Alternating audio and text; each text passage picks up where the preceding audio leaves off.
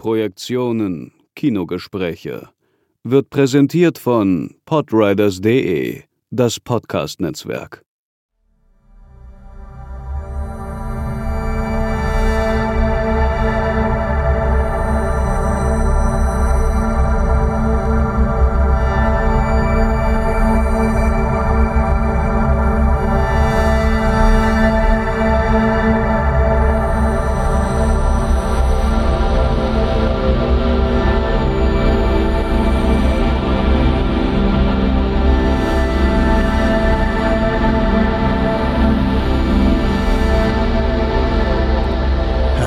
Willkommen zur neuen Folge von Positionen, dem Sonderformat des Podcasts Projektionen Kinogespräche von Sebastian Seidler und Markus Stiegelecker.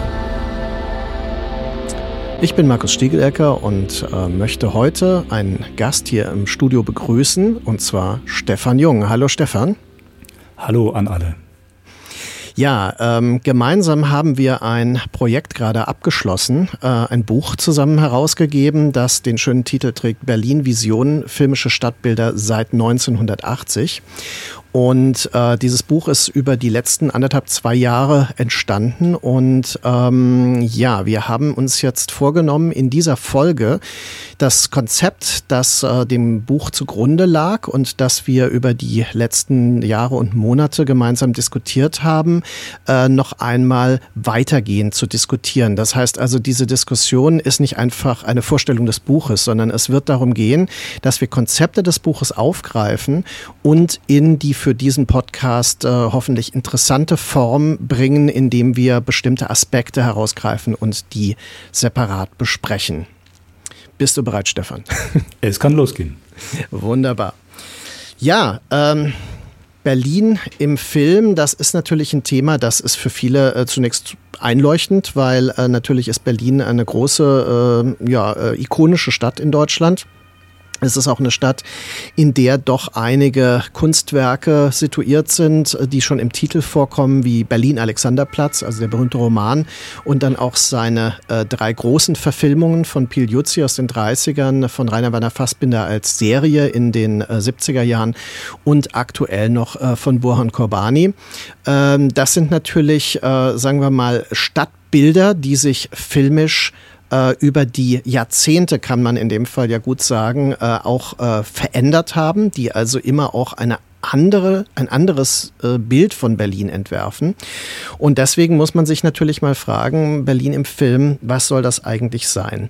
Und ich würde gerne mal ganz grundsätzlich ähm, noch ein Stück nach vorne gehen, indem äh, man sich fragt, welche Funktion haben eigentlich urbane Schauplätze überhaupt im Film?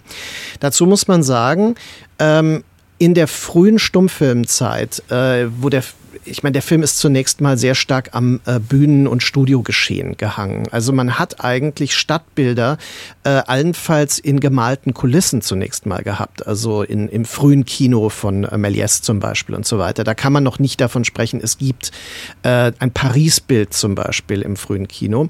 Ähm, selbst in den äh, Filmen der Lumières, die ja zum Teil Straßenszenen abbildeten, sind das äh, fixierte ähm, Perspektiven auf bestimmte Szenen.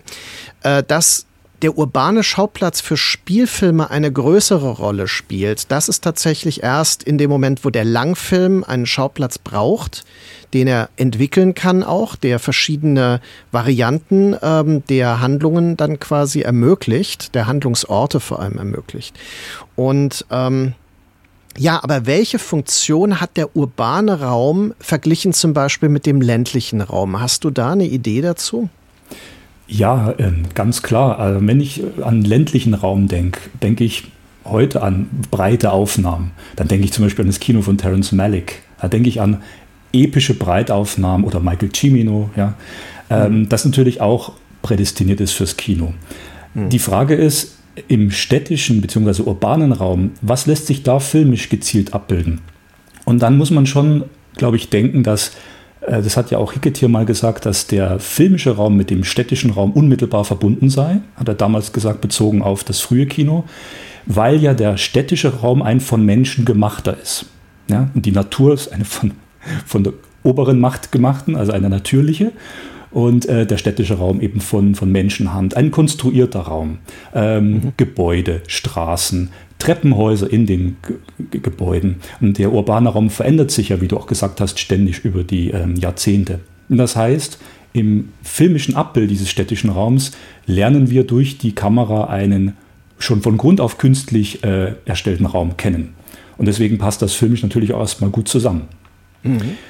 Äh, dann kommt die Montage dazu. Ich kann natürlich mit der Filmmontage verschiedene Ecken einer Stadt, wir werden sicherlich nachher noch kurz über Lola Rent auch sprechen, die sehr weit voneinander weg sind oder eigentlich vielleicht gar nichts kohärent narrativ miteinander zu tun haben, kann ich durch die Montage so gekonnt koppeln im Film, dass es mir wie ein zusammenhängender, kompakter filmischer Raum äh, vorkommt. Mhm. Ja. Genau, also eigentlich eine Simulation eines städtischen Kontinuitäts Realitätsraumes, der aber eigentlich äh, völlig zersplittert ist und nur durch die Montage konstruiert wird.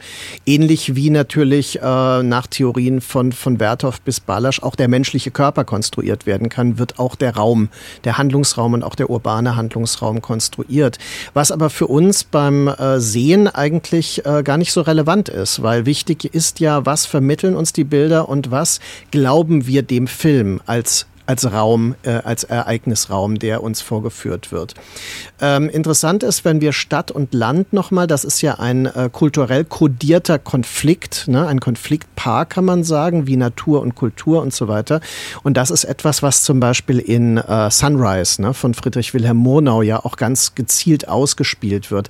Also man hat den städtischen Raum immer auch als einen Raum einerseits positiv gesehen der Chance des wirtschaftlichen Aufstiegs, aber auch als einen Raum des Kriminellen. Ja? Also äh, zum Beispiel ähm, die äh, Büchse der Pandora von G.W. Papst. Äh, da ist es so, dass der, der Schritt in den urbanen Raum, in, ins London des späten 19. Jahrhunderts, dann auch den Tod der Protagonistin bedeutet. Also sie begegnet dort ja Jack the Ripper. Und das Phänomen Jack the Ripper ist ein urbanes Phänomen. Also mit den äh, wirtschaftlichen Aufstiegschancen oder diesem geballten Lebensraum der Städte kommt auch die äh, Welt des Verbrechens. Und wir haben es relativ häufig in äh, Filmen ähm, auch mit äh, solchen Szenarien zu tun. Also äh, es gibt ganze Genres wie den Gangsterfilm, äh, die sehr stark auf diese, naja, Dämonisierung des urbanen Raumes bauen. Ja, also wenn wir an das Bild von Chicago in den äh, Gangsterfilmen der 30er Jahre schon denken. Ja, also den klassischen Warner Gangsterfilmen wie Scarface.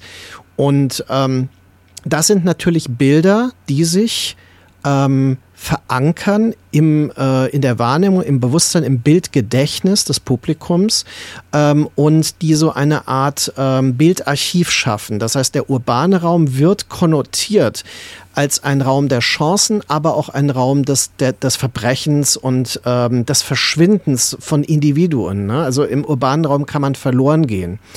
Äh, streng genommen kann man auch im natürlichen Raum äh, verloren gehen, aber im urbanen ist das eigentlich auch ein klassisches Modell. Ne? Hm. Mir fallen zwei frühe Titel ein, weil wir ja noch am Anfang der Diskussion mhm. stehen, die, glaube ich, ganz gut gegenüberstellen, was ähm, eine künstliche Reproduktion des Stadtraums im Film, im, im deutschen äh, frühen Film äh, bewirken kann. Und zwar Metropolis und M.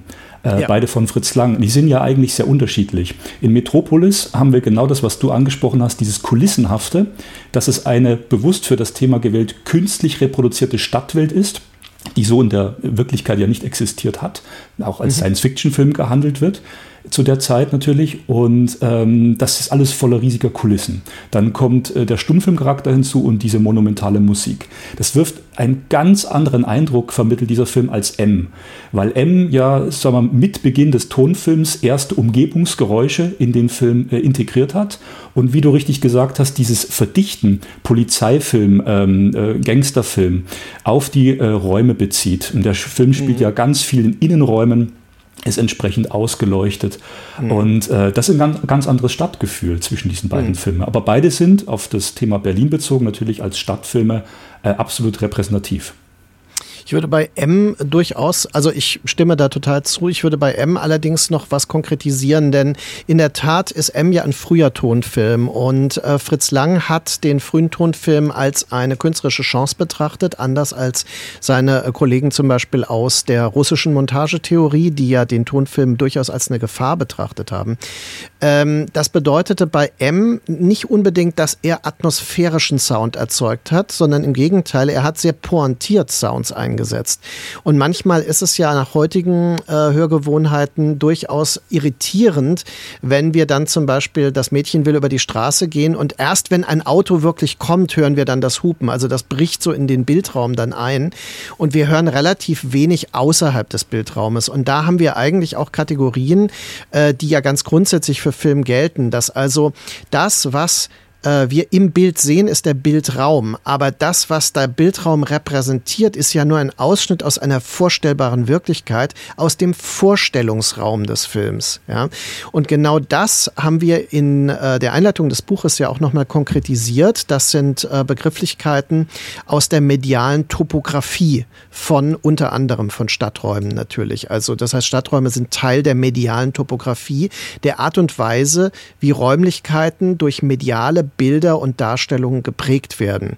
Und da ist insofern äh, M für uns besonders interessant, weil M natürlich die Stadt ein, als Gefahrraum, als Raum des Verbrechens darstellt und gleichzeitig ein Bild von Berlin zeichnet, das nie Berlin benennt. Also das ist ja äh, fast schon berüchtigt, dass dieser Film sich komplett darum drückt, das zu benennen, obwohl eigentlich die Art und Weise, wie hier die Studiostraßen zumindest ähm, äh, Berlin nachempfunden sind, schon recht auffällig ist. Ja. Das, was du angesprochen hast mit diesem Vorstellungsraum, das bleibt auch bei späteren Produktionen wichtig, da kommen wir noch hin, nämlich, äh, das haben wir auch in der Einleitung kurz erwähnt, äh, die Filme teilweise von Angela Schanelek, die eben auch ähm, außerhalb des sichtbaren Bildraums weitererzählen, sei es äh, auf äh, tonaler Ebene zum Beispiel. Ne? Ähm, genau, also das ist etwas, was ja auch in der Filmgeschichte weiterentwickelt wird. Also da muss man sagen, dass zum Beispiel in den äh, 40er, 50er Jahren sich ein Großstadtkino herausbildet in Hollywood, das ähm, ja quasi von außen und nachwirkend äh, als Film noir bezeichnet wird. Und äh, der Film noir, also die finsteren Melodramen, Kriminalfilme der 40er und 50er Jahre, nicht viel, also nicht alle, aber viele von ihnen spielen im urbanen Raum. Und es gibt da einige sehr interessante ähm, Auflösungen in Bild und Klang, wie zum Beispiel äh, Orson Welles äh, mit Raum umgeht.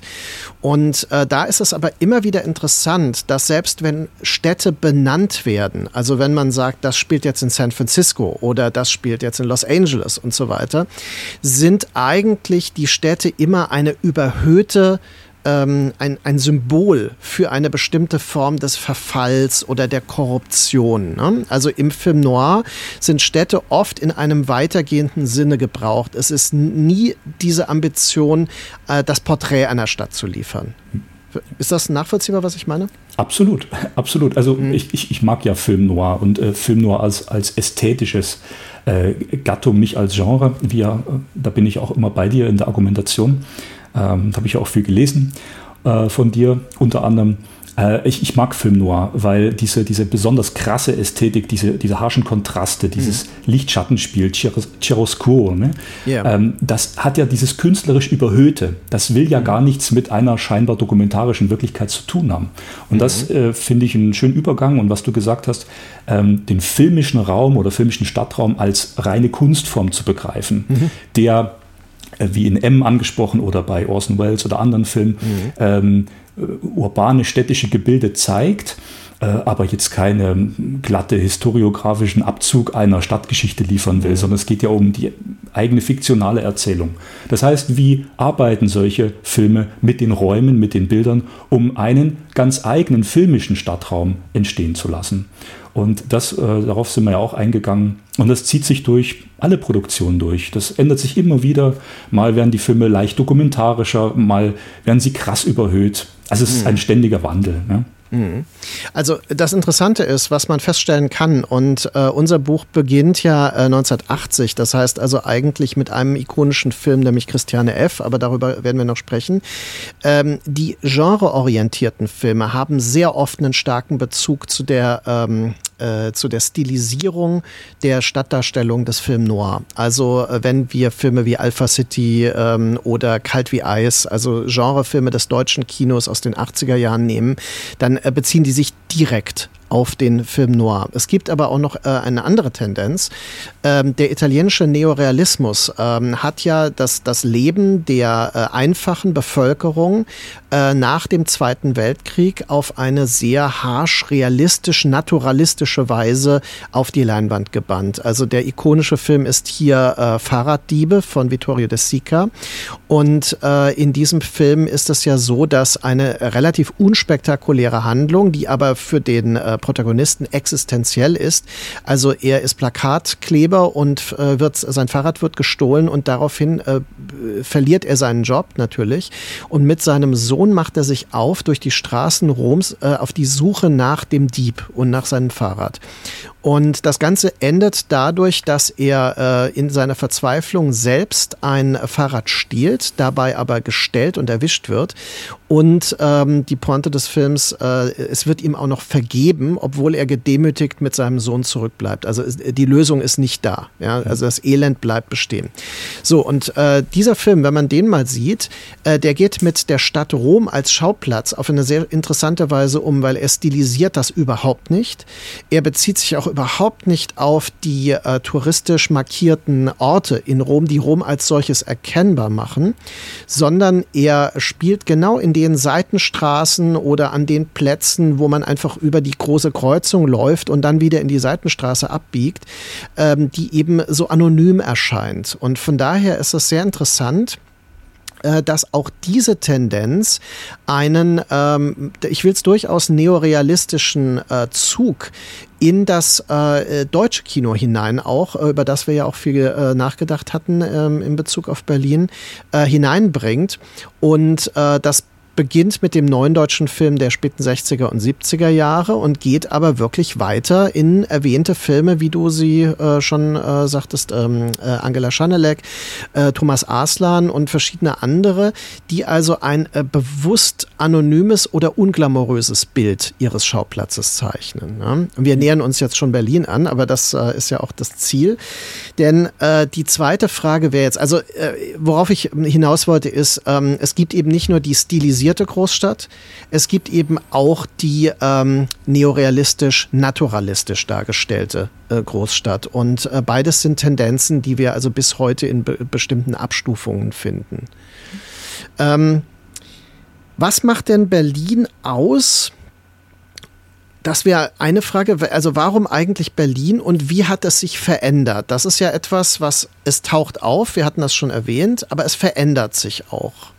Was würdest du sagen? Ja, absolut. Wir hatten ja bei der Konzeption äh, ganz intensiv darüber gesprochen, wo beginnen wir? Also ähm, filmchronologisch, eine Filmgeschichte. Und uns war relativ schnell klar, das haben wir auch so in der Einleitung formuliert, dass wir nicht bei der Stummfilmzeit beginnen können. Ja, dann hätten wir, sage ich mal, ein tausendseitiges Buch. Ja. Sondern wir haben gesagt, wir möchten die Teilung, die, die noch, noch bestehende Teilung in den 80ern aufgreifen, diesen, diesen Spirit der Wall, sage ich mal, mit reinnehmen. Äh, die Mauer ist ja entstanden 61 als mhm. Verdichtung der Teilung und äh, existierte bereits 20 Jahre, sage ich mal.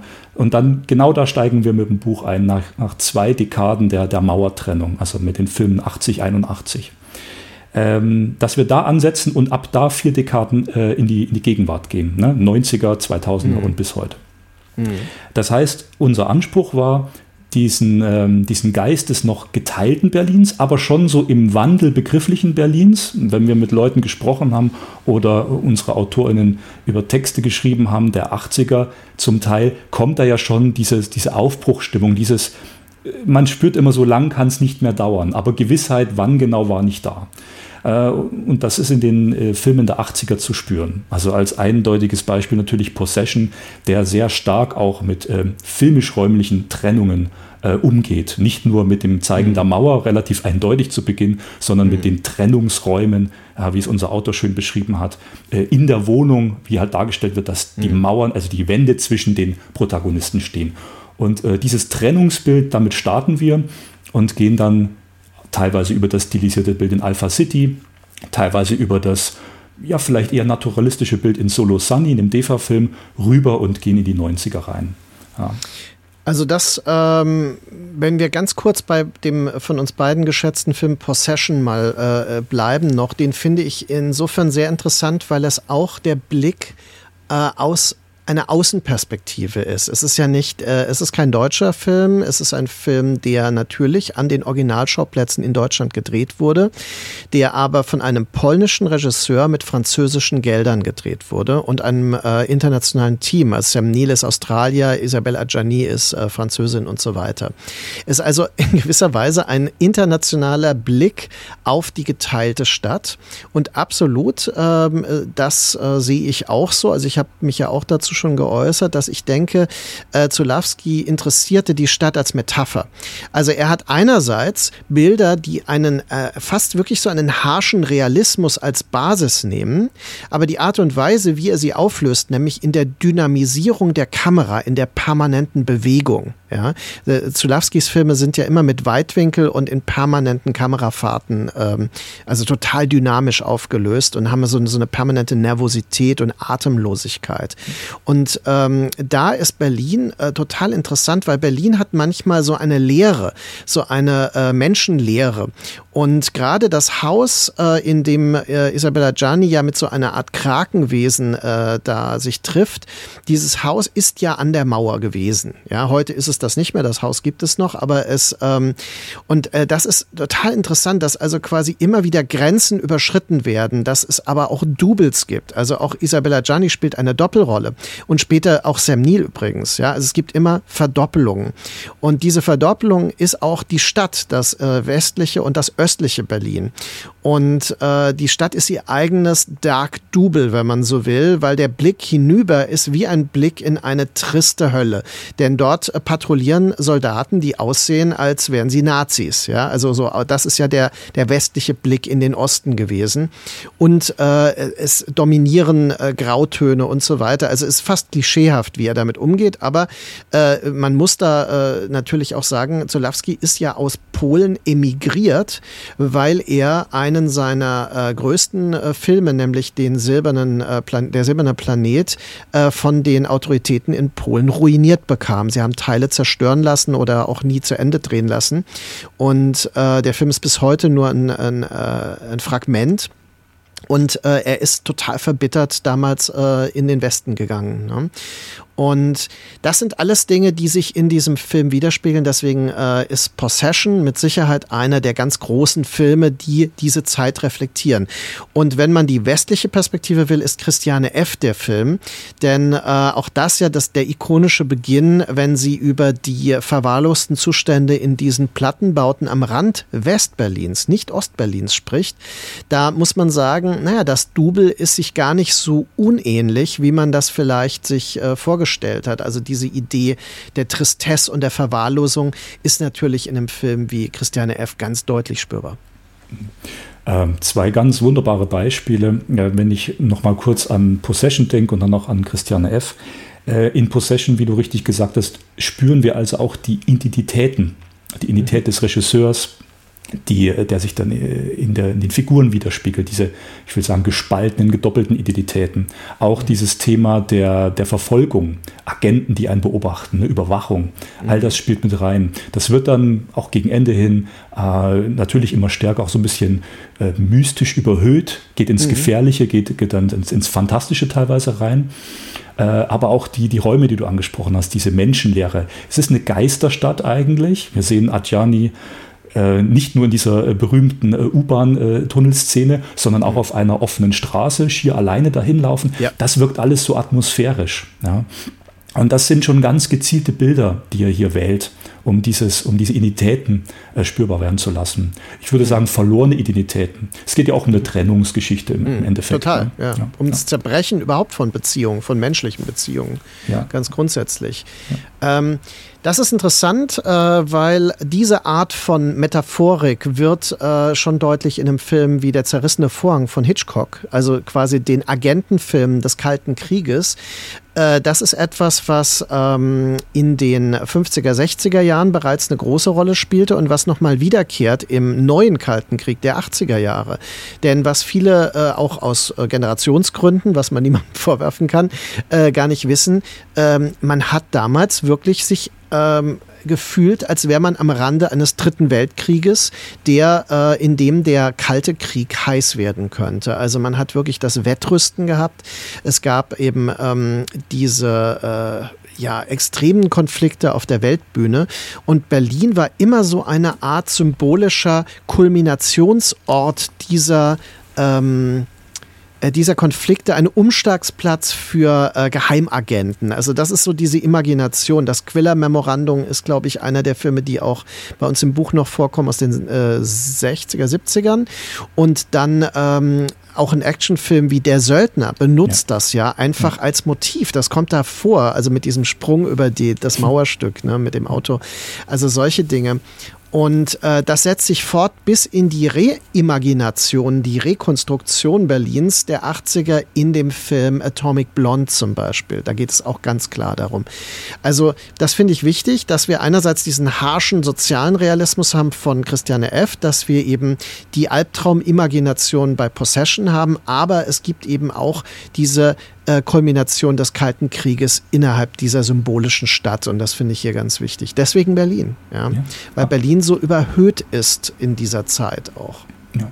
Absolut. Und ähm, man kann und muss noch sagen, gerade noch in den 80ern, auch mit Christiane F. und anderen Filmen, dieser Blick von außen, den du auch schon mal angesprochen hattest. Mhm. Berlin war ja, selbst als es geteilt wird oder gerade da besonders, permanent im Auge ähm, des, des, globalen Blicks. Die ganze Welt ja. hat immer auf Berlin geschaut. Und deswegen äh, sind so äh, Elemente wie David Bowie äh, mit seiner Musik und seinem Auftritt in Christiane F. besonders wichtig. Mhm. Viele andere Künstler, die nach Berlin gekommen sind, um sich dort zu verwirklichen. Ähm, aber eben auch der politische internationale Blick. Mhm. Also das mhm. ist wichtig, dieser internationale Blick und der war im geteilten Berlin in den 80ern in den Filmen äh, deutlich spürbar. Ne? Mhm. Und ähm, ja, auch ähm, Alpha City, da hat ja Eckhard Schmidt auch immer wieder mal erwähnt, dass es eigentlich mit einem europäischen, äh, globalen Blick gedreht wird. Äh, mit einem fast französischen Blick, wie er dort äh, inszeniert, ja. könnte man sagen. Genau, es hat etwas vom französischen Polar.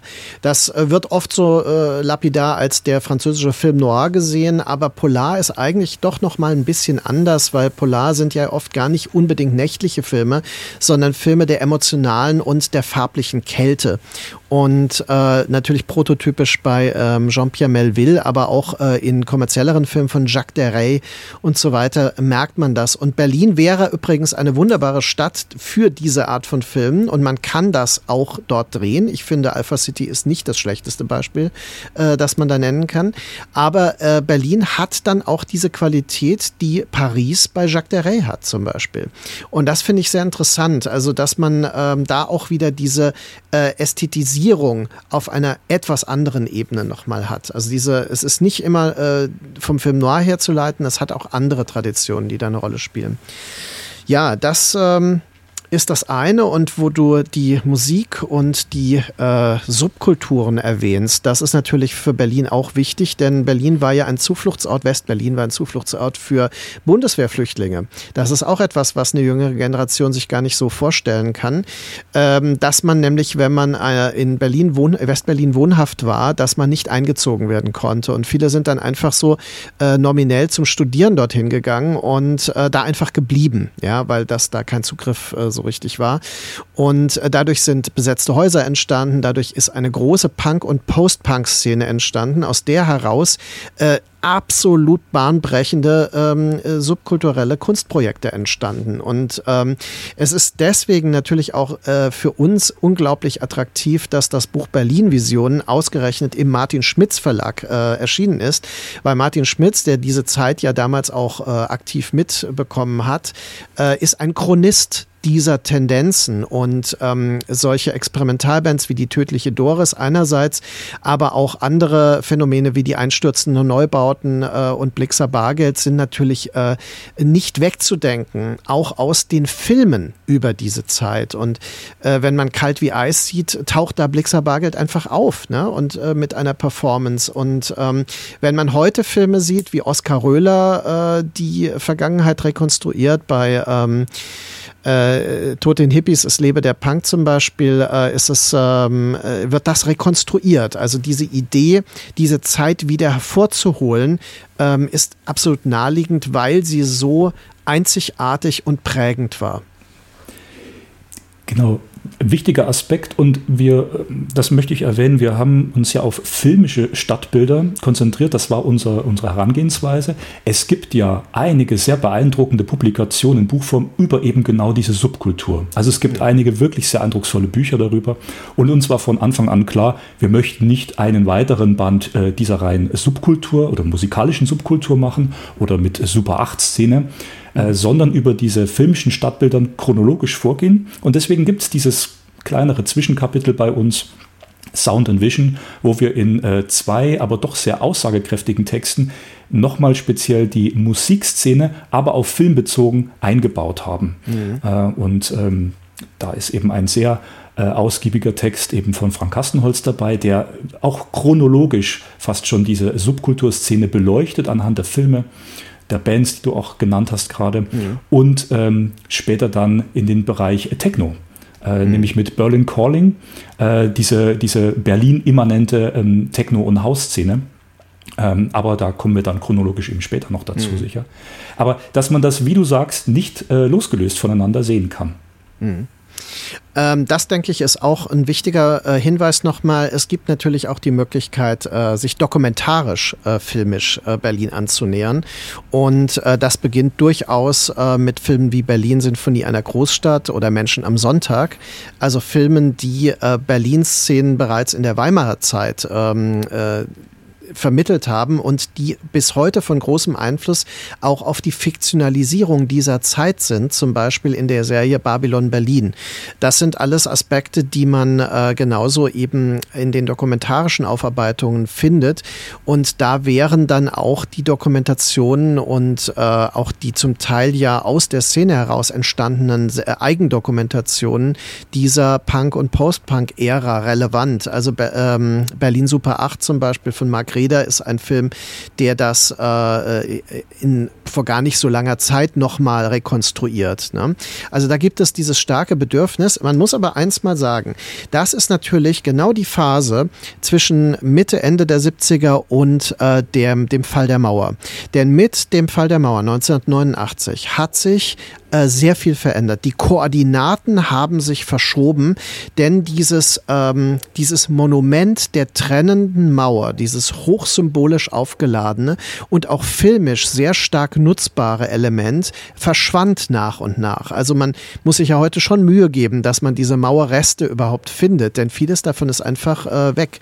Und es äh, gibt manchmal nur noch solche Laufstreifen am Boden, auf denen man äh, sieht, wo die Mauer mal äh, verlief.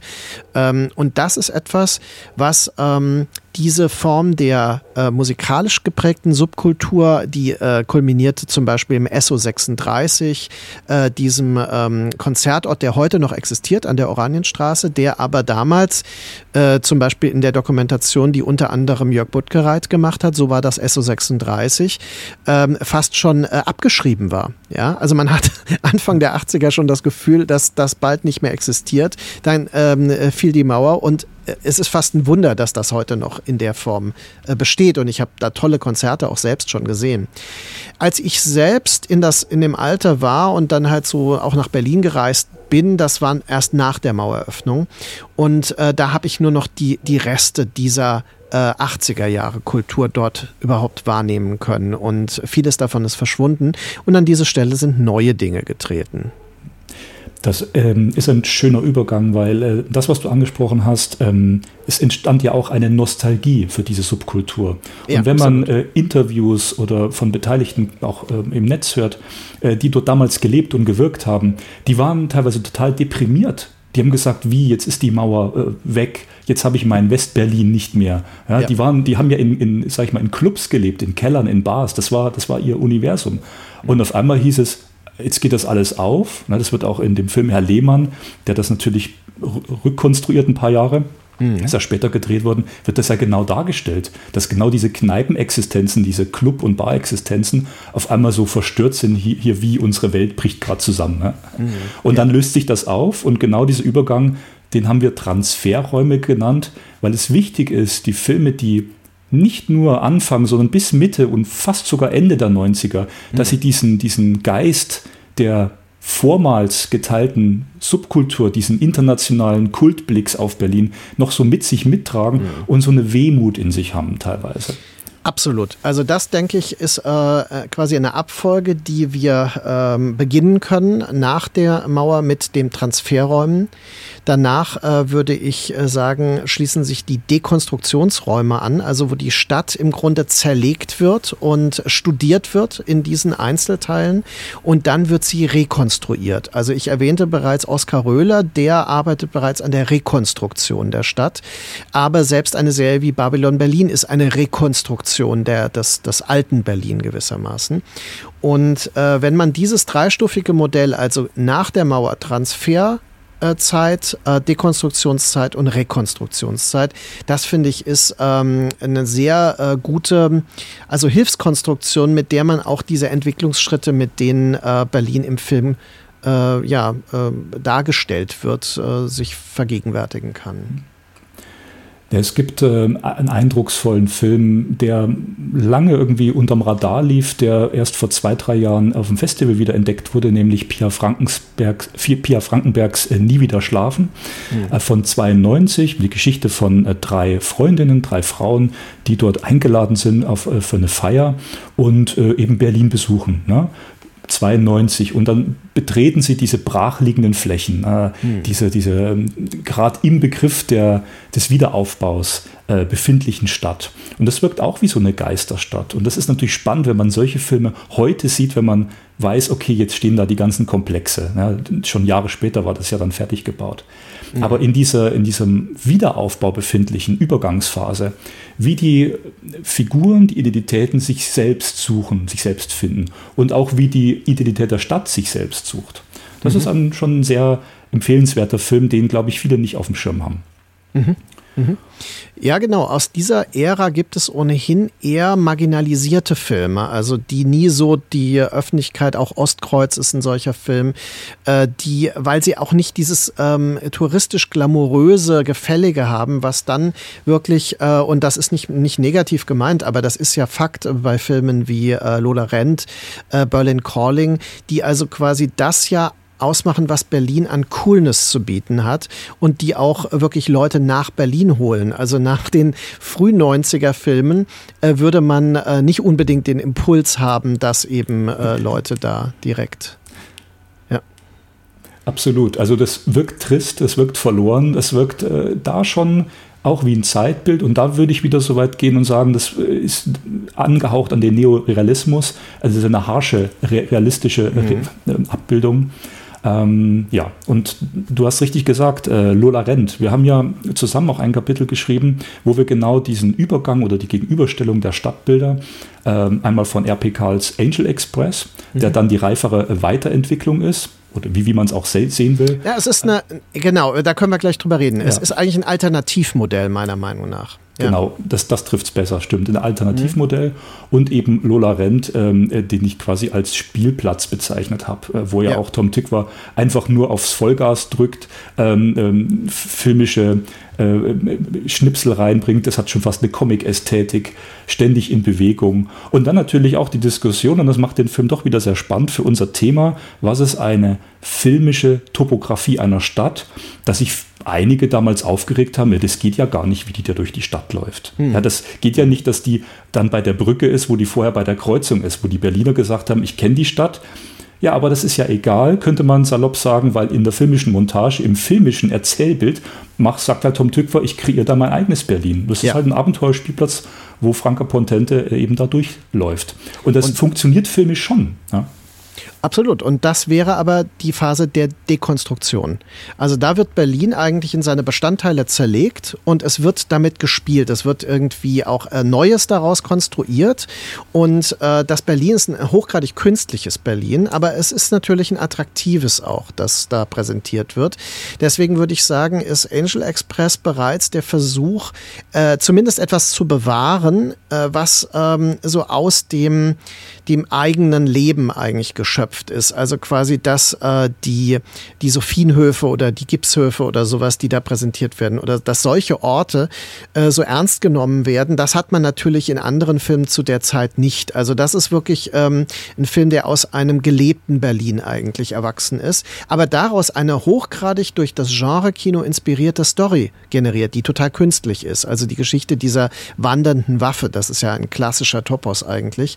Und und ähm, das finde ich so interessant, dass also beide Filme auf ihre Weise hochgradig postmodern sind auch, ja, also so ein, ein Spiel mit äh, vielen medialen Zitaten sind und so ähm, gleichzeitig auch so einen ironischen Umgang zum Teil mit ihrem Sujet haben, aber da zu einem unterschiedlichen Ergebnis kommen. Und äh, dann ist es tatsächlich so, dass ich finde, äh, Victoria ist fast die Rekonstruktion von dem, was äh, Lola Rent dekonstruiert hat. Ja? Also mit Victoria ist es so, dass diese Kontinuität des, äh, der, der Städt, der urbanen Topografie medial wieder zurechtgerückt werden soll. Ob man das dann natürlich annimmt, ich meine, der Film ist offensichtlich schon äh, weit oder mit Sicherheit sogar ganz ähm, äh, am Stück gedreht in einer Einstellung was ja auch da erst möglich war durch die digitalen Mittel und so weiter. Ähm, aber natürlich funktioniert er deswegen als Film nicht immer äh, einwandfrei. Ja, also da muss man wieder fragen, ist nicht vielleicht die Montage doch ein wichtiges Mittel? Aber das ist äh, quasi ähm, auf sehr ähm, unnötigem Niveau natürlich kritisiert. Ähm, worum es mir ging, ist, dass tatsächlich diese Idee des kontinuierlichen Stadtbildes dann nochmal neu durchdacht wird. Ja, was bei Victoria eben auch wichtig ist, dass was wir am Anfang schon angesprochen haben, ähm, diese, diese Nebenstraßen. Also es gibt diesen einen schönen Spruch, ähm, und sie sprechen ja in dem Film auch Englisch, weil Victoria, das Mädchen, eben die, genau. ich nichts Falsches sagen, ich glaube, äh, spanische oder südamerikanische. Glaube, die klassische Spanierin, die äh, englisch sprechend in Kreuzberg rumläuft. genau. Und äh, dann eben äh, die, die Jungs zu ihr sagen, äh, do you want to come with us? Ja, mit diesem schönen deutschen Akzent, so ganz ehrlich, also hat schon sehr Sympathie, der Film, und sagt, we can show you real Berlin. Also wir können dir das echte Berlin zeigen. Ja, und als ich diesen Satz gehört habe, ich gebe dir recht, der Film ist da manchmal auch irgendwo anstrengend, weil er das so eiskalt durchzieht in einer Tour, mhm. wo man sagt, okay, hier und da ein kleiner Schnitt wäre echt okay, egal. Ähm, sie ziehen eben um die Höfe durch irgendwelche verschobenen äh, Aufgangsschächte auf dem Dach, ja, mhm. äh, jenseits dieses touristischen Blicks sondern sie mhm. machen halt ihr Ding. Und das ja. ist das, ähm, da, da, erscheint Victoria eher wie so ein Trip, wie, wie so eine ähm, kontinuierlich gedrehte Erfahrung, äh, wo es einfach darum geht, die, die Nacht zu überstehen. Ja? Mhm. Und äh, das macht ihn auf der einen Seite, finde ich, ziemlich klassisch, weil er sich so entlanghangelt und auf der anderen Seite äh, natürlich auch hochgradig äh, postmodern, mhm. Äh, wenn er das rekonstruiert äh, mit diesen ja, unüblichen Mitteln eigentlich damals. Mhm. Ja?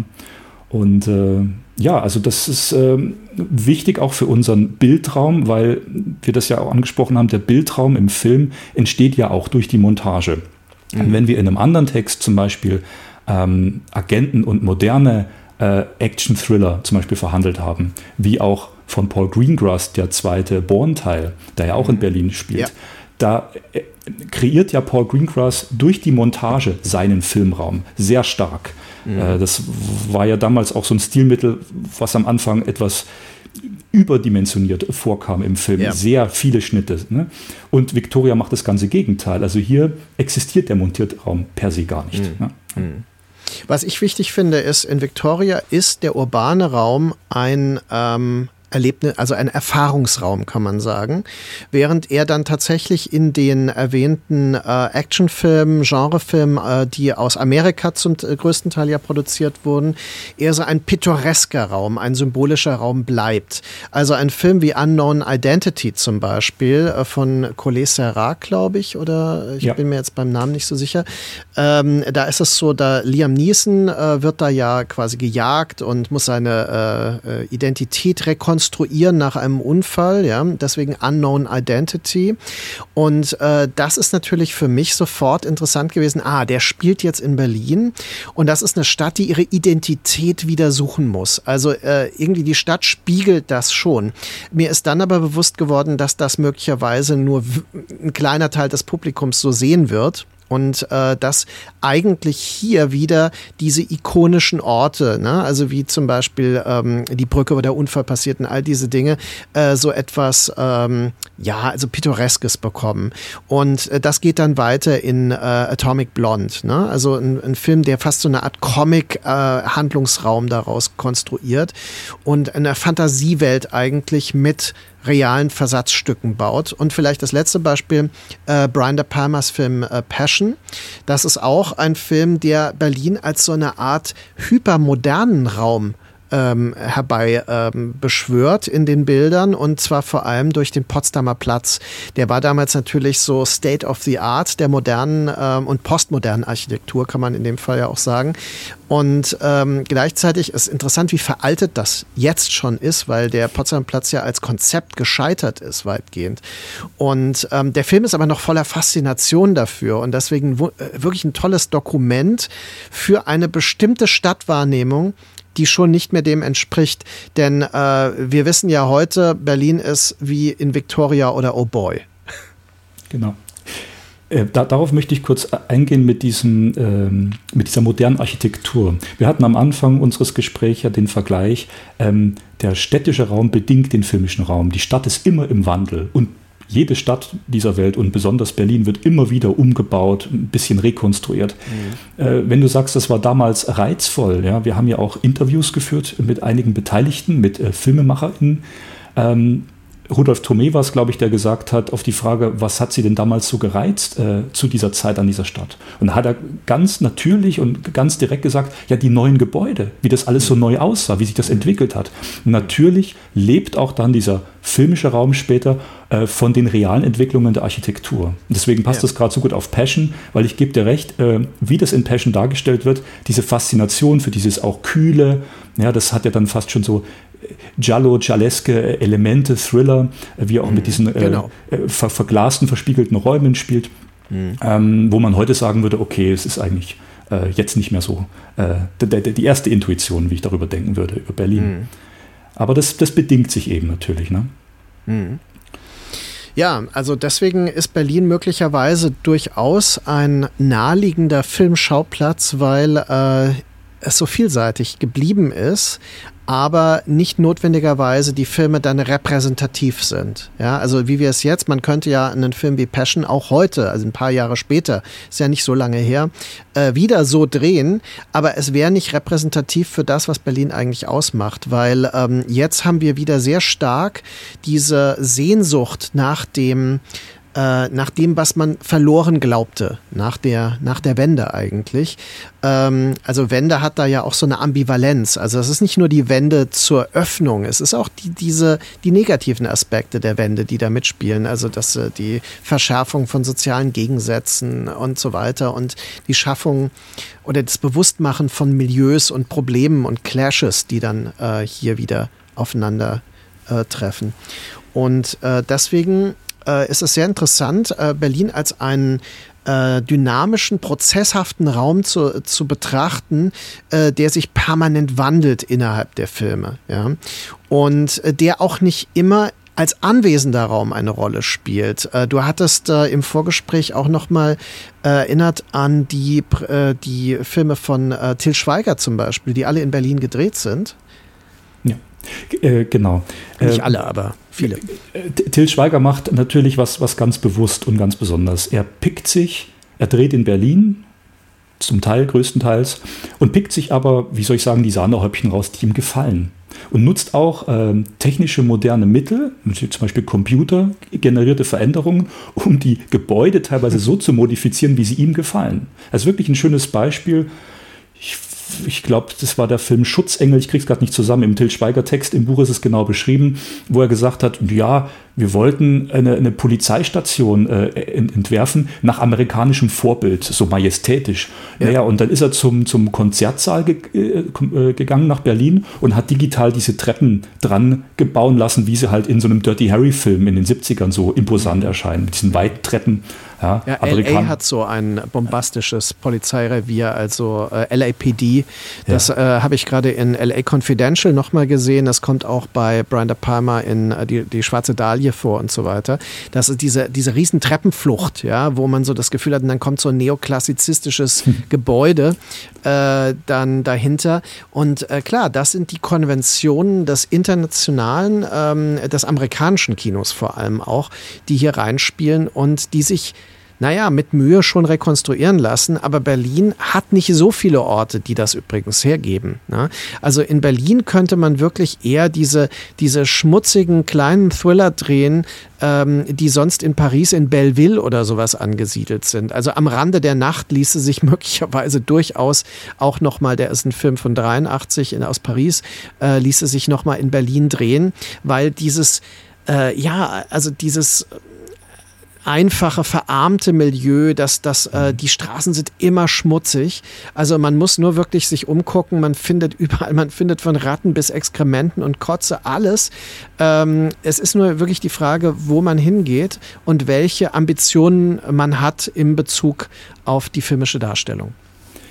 Also wenn wir die Beispiele Christiane F. und Till Schweiger Filme nehmen, dann könnte das nicht gegensätzlicher sein. Christiane ja. F., wie du gesagt hast, beginnt ja am Anfang mit diesem Monolog, überall nur Pisse und Kacke, na, und mhm. wenn die Kinder mal müssen und ich lebe hier mittendrin so, dann kriegst du von der ersten Szene das Gefühl, boah, das ist aber unangenehm, aber äh, das wirkt auch so, so real irgendwie. Mhm. So, und Till Schweiger sagt äh, ganz, äh, ganz offenkundig, ne, eigentlich, ich, ich sag das jetzt mal ganz platt und salopp, findet er ja Berlin irgendwie nicht schön, findet es ja irgendwie mhm. kacke, aber er dreht halt da und biegt sich das halt eben so zurecht durch seine wieder filmische Topografie, wie er es mhm. gern hätte. Ja? Ja. Und äh, das ist ähm, wichtig für uns, weil wir das ja sachlich beobachten wollen. Wir wollen ja jetzt nicht hingehen und sagen, alle Til Schweiger-Filme sind irgendwie nicht guckbar. Darum geht es ja nicht, oder das zu bewerten. Ja. sondern sachlich reinzugucken, wie arbeitet er da, filmisch-topografisch. Mhm. Und das ist ja auch ein sehr interessantes Kapitel geworden. Genau.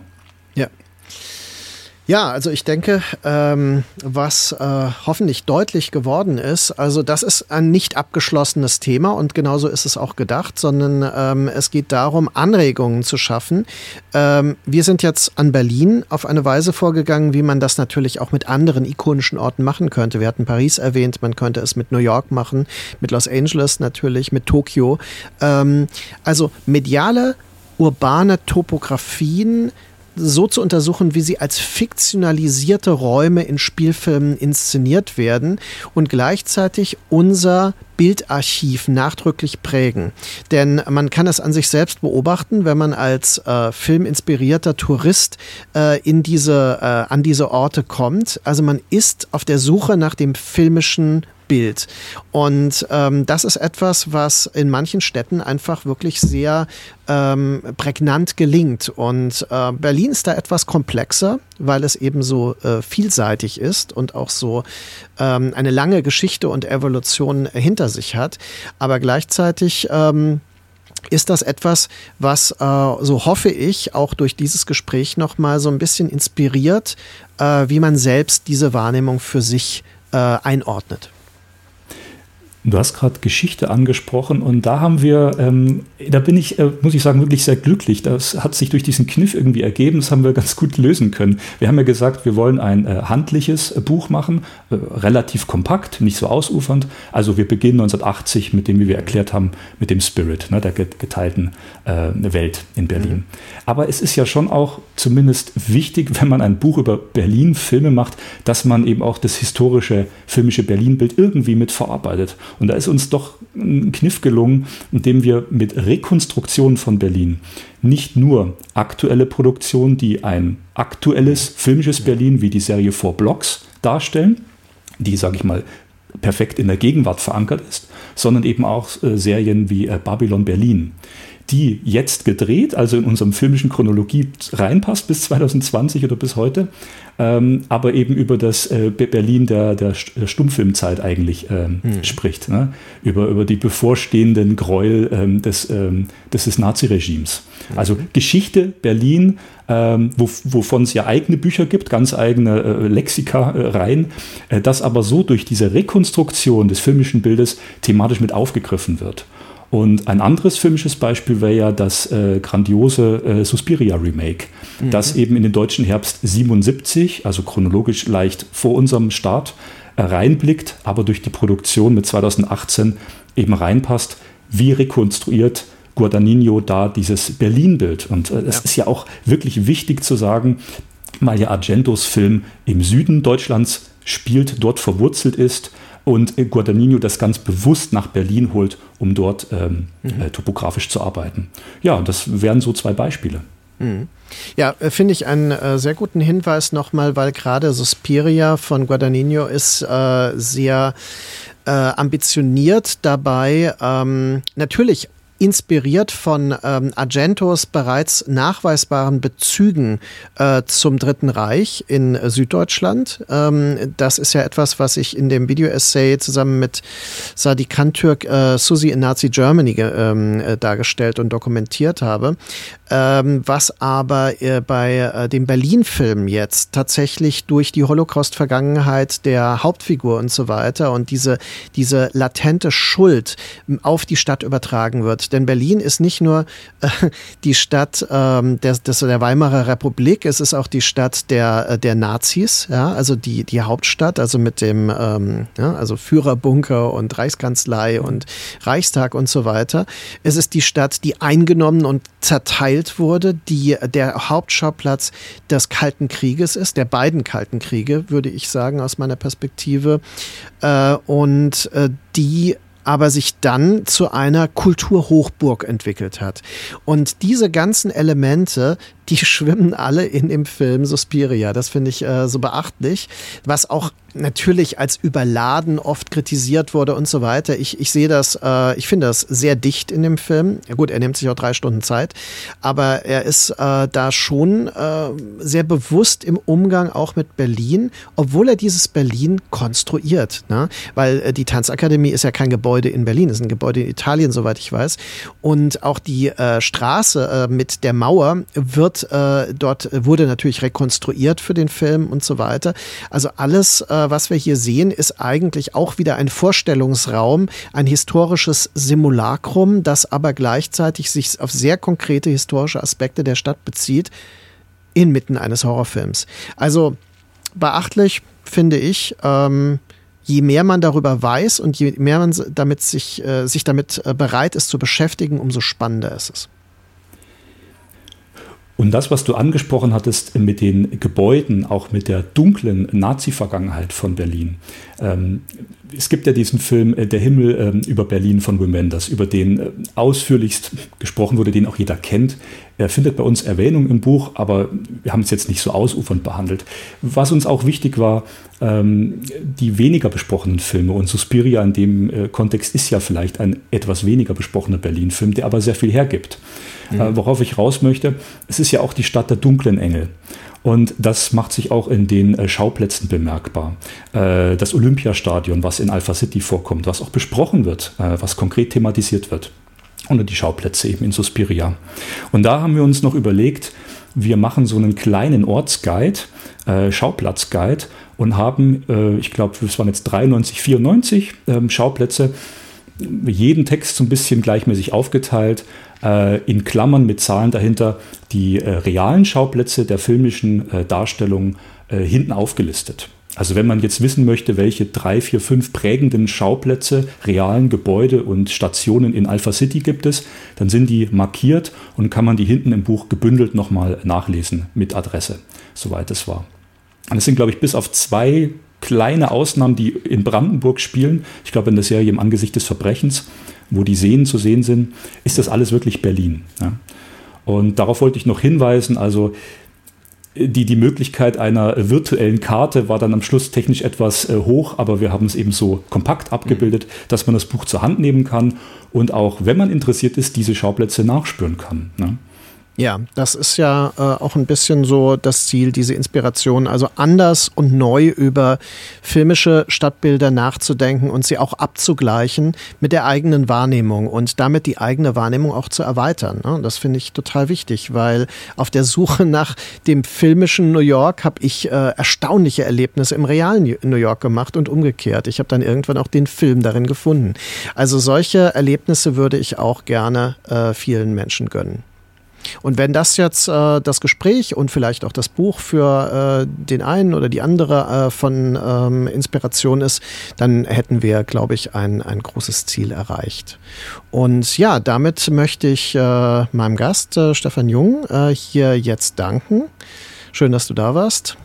Vielen Dank an euch, an dich und weiterhin viele Hörerinnen und Hörer.